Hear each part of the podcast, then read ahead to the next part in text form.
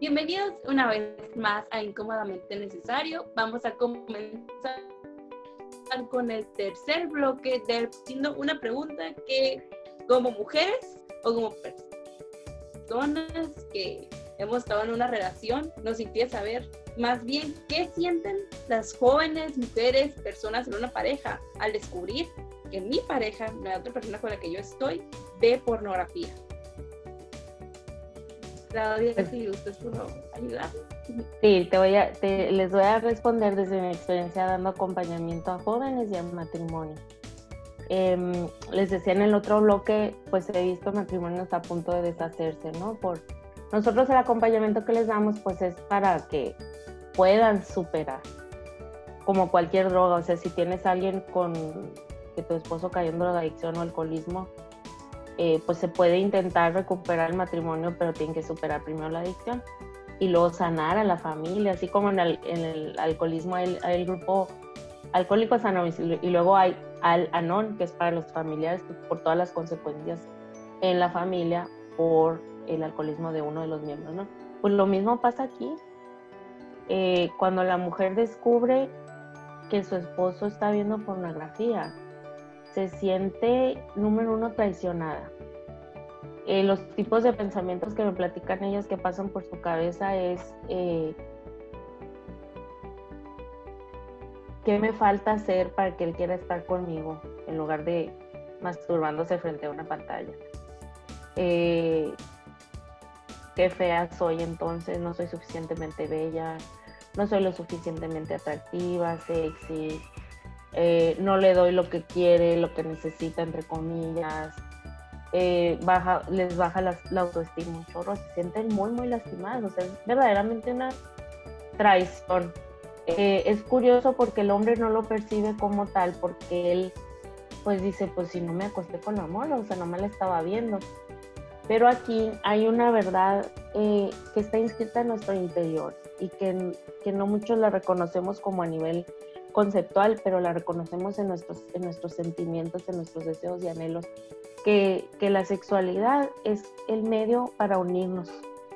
En el, o sea, es una, es una, no el medio para unirnos, pero su propósito es entregarte a una persona. Entonces, ¿qué parte de su sexualidad le está ejerciendo con una pantalla? No manches, o sea, es no yo, es alguien que no es yo. Y es alguien que me pone en competencia y en desventaja constantemente porque tiene las boobies gigantes y yo no las tengo, tiene no sé qué, tiene no sé qué, dura media hora gimiendo y gritando. O sea, si me explico, es una competencia súper desleal. Entonces, inmediatamente la mujer es la aplasta, o sea, el, hombre la aplasta. Lo mismo pasa en el noviazgo, oye, tú te, tú te arreglas, tú te haces todo lo posible por, por, por eh, ser agradable para tu novio, eh, para seguirlo conquistando y todo, y resulta que el vato pasa horas viendo pornografía. Entonces, ¿para qué anda contigo? O sea, si se puede consolar, digamos, entre comillas, con, con la pantalla. Se siente horrible, se siente horrible, te sientes decepcionada, te sientes igual poca cosa, desvalorizada, mm, te aplasta tu autoestima es una competencia desleal, o sea, son los mismísimos sentimientos que, que, los casados. Entonces, sí es súper decepcionante y muy doloroso. Se nota que me coraje el tema, ¿verdad? Sí, hemos estado en todos los programas. Todos. Me pico, me pico. por un tema que no se discute.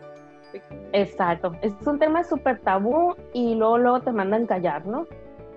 Como que simples, o sea, no hay pornografía, o sea, X, no hagas relajo, no sé.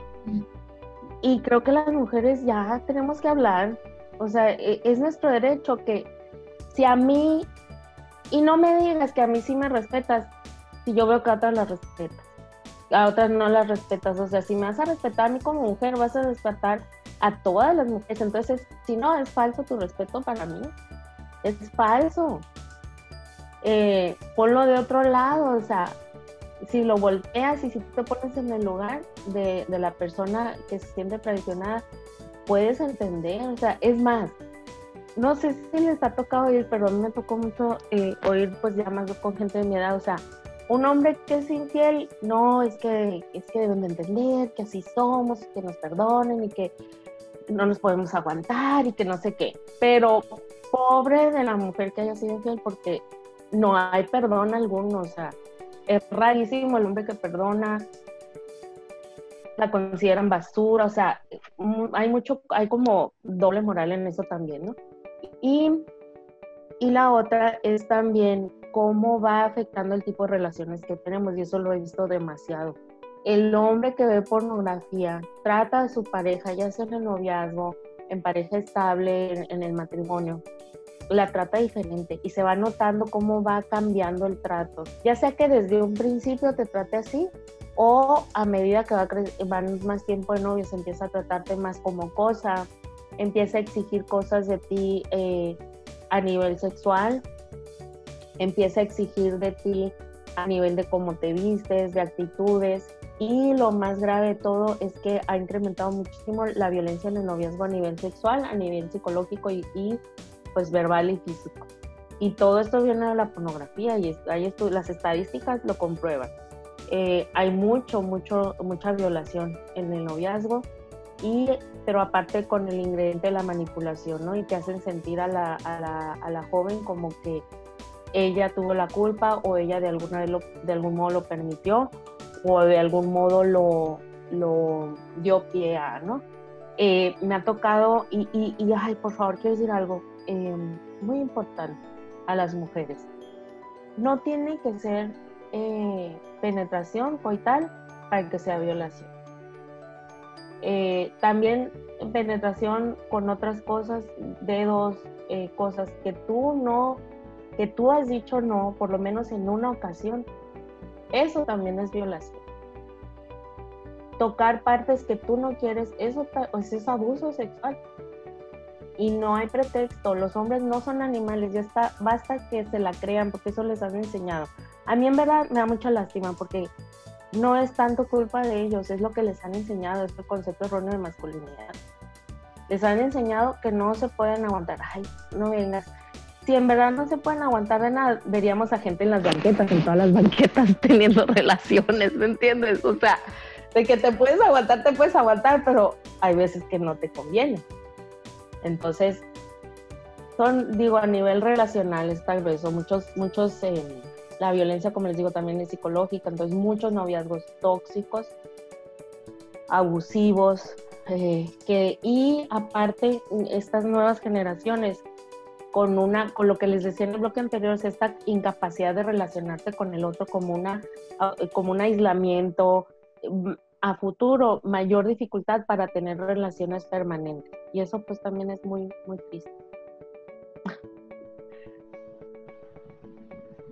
Todo esto creado por una industria gigante, millonaria, que está lucrando muchísimo con pues formándonos como personas si es que vemos pornografía o no.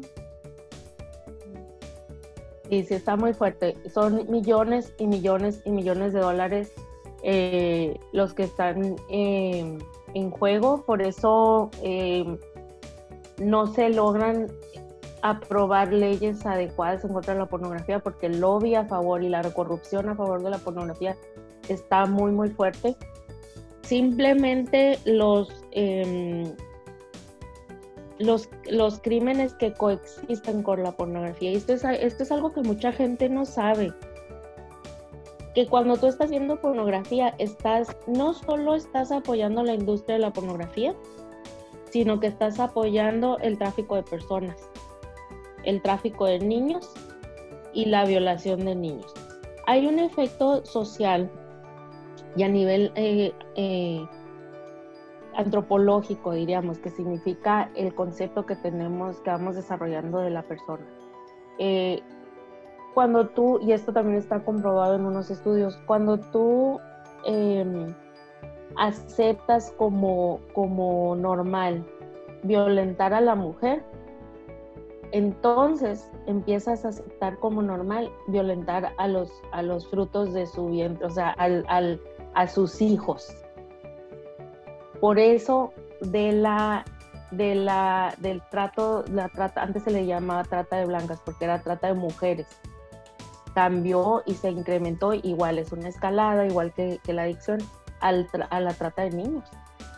La industria de la venta y compra de niños para fines sexuales está muy grande.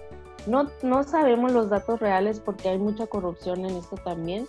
Algunos periodistas muy, muy, muy valientes se han atrevido a denunciar. Si quieren saber un poco más de eso, por ejemplo, alguien que, que algunos años, eh, hace menos de una década, yo creo, hizo unas fuertes denuncias, escribió un libro, se llama Lidia Cacho, a ella por denunciar la red de corrupción en la venta de menores. Eh, la mandaron a encarcelar, la torturaron, le hicieron de todo. Ahorita ella vive escondida. Y así otros muchos periodistas eh, han corrido con, con, riesgos para su vida, amenazas de muerte y todo por denunciar la corrupción a nivel gobierno. Yo hace como cinco años me metí a investigar un poco sobre el tema iba a dar una charla. Y encontré unas páginas, por ejemplo, de mm, conversaciones que tenía la, la Procuraduría General de Justicia, eh, todos los que regulan lo de Internet y todo eso. Y es horroroso. Las conversaciones de teléfono, cómo se refieren a los niños, a las niñas, como productos literal, cosas muy, muy feas que no me atrevería ni siquiera a, platicar aquí, pero en actitudes de usar y desechar, como literal, como cualquier cosa que usas, compras, te acaba y la tiras. Así, pero aplíquenlo a niños. Eh, la venta de menores en las fronteras, sobre todo en Tijuana, para clientes estadounidenses, pero también en Estados Unidos hay muchísima venta de personas, tráfico de personas local, ni siquiera también de fuera. Eh, mucho, por ejemplo, eh, compra de niños de Filipinas, de, áreas eh, em, del tercer mundo para, el, para países del primer mundo, ¿no? Para países europeos. Pero dentro de Estados Unidos hay mucha compra y venta de, de población local, de niñas. hay un chorro de denuncias ya, gracias a Dios. Em, también es algo que no se hablaba antes, de niños, de niñas para, para usos de em, pues sexuales, ¿no? También recientemente, no sé si supieron, hace poco fue el día en contra del tráfico de personas y es donde, donde ya muchos actores y otra gente ya está empezando a hablar, a hacer conciencia de esto. Y el tráfico mayormente es para fines sexuales, también hay para esclavitud laboral, pero mayormente es para fines sexuales. Todos estos son los que terminan en videos. Eh, recientemente descubrieron eh, a la página esta Pornhub, no sé si la conocen, Pornhub HV es, una, es uno de los más grandes, el más grande proveedor de pornografía en línea y se manejan millones y millones y millones de dólares, ni siquiera dicen cuánto en verdad. Em, descubrieron que muchos de los videos que ahí se ven son grabaciones reales de violaciones y salió a la luz gracias a una joven muy valiente que ella fue secuestrada a temprana edad, eh, utilizada como esclava sexual y violada pues incontables veces, ¿no? ella logró escaparse de, ese medio y después ella buscando justicia para su caso dio con los videos de sus violaciones que están en esa página de Pornhub y se venden como si fuera pornografía donde ella accedió voluntariamente. Eh, hay, un, hay un organismo que ahorita no me acuerdo el nombre de eh, policías que se dedican ahora a luchar contra, contra el tráfico de personas para fines sexuales, que él da su testimonio y dice que el día que se comprometió con esta lucha fue el día que ellos eh, andaban, pues habían visto videos de violaciones de niños y así por las investigaciones que hacían y le tocó en una redada toparse con un niño que la, que la había visto en videos, o sea, lo reconoció lo reconoció. El niño había sido raptado de meses, de meses de México y ya tenía seis años en Estados Unidos. Dice que hablaba perfecto inglés porque creció allá y todos esos seis añitos había sido violado y videograbado. Entonces, si tú ves pornografía blanda y sabes que los estudios demuestran que todo siempre va a escalar a lo peor, a lo peor, a lo peor, va a terminar con lo más grave ahorita que es contra niños. Estás apoyando una industria que directamente favorece la compra y venta de mujeres, adolescentes, niños adolescentes, niños pequeños, incluso desde meses de edad. Este policía dice que la cantidad de dinero que, que ellos han descubierto que se mueve en esa red de tráfico ellos estaban, pues desmantelaron una de las células nomás. Dice que los billones de dólares que se mueven en esa red son suficientes para pagar la educación universitaria de todos los pobladores de Estados Unidos actualmente, imagínense. Entonces, está muy grueso, a nivel social también. O sea, esto es eh, cómo se va ligando con nuestros crímenes, igual droga y todo eso. Ahora, toqué un punto ahorita, ¿cómo, cómo es posible que aparentemente son grabaciones voluntarias? Ah, pues ahora hay eh, dos movimientos de los cuales yo tengo em, conocimiento, les debo el nombre, les debo el nombre, pero búsquenlo, testimonios de... ¿Mande? Sí, ahorita se los busco. Ok. Exactores por que están denunciando la industria. De hecho, en el siguiente bloque vamos a hablar de un caso. Ah, bueno, ahorita te voy a decir de, lo si es ética o no esta industria y te voy a explicar algunos puntos que ellos están denunciando ahora.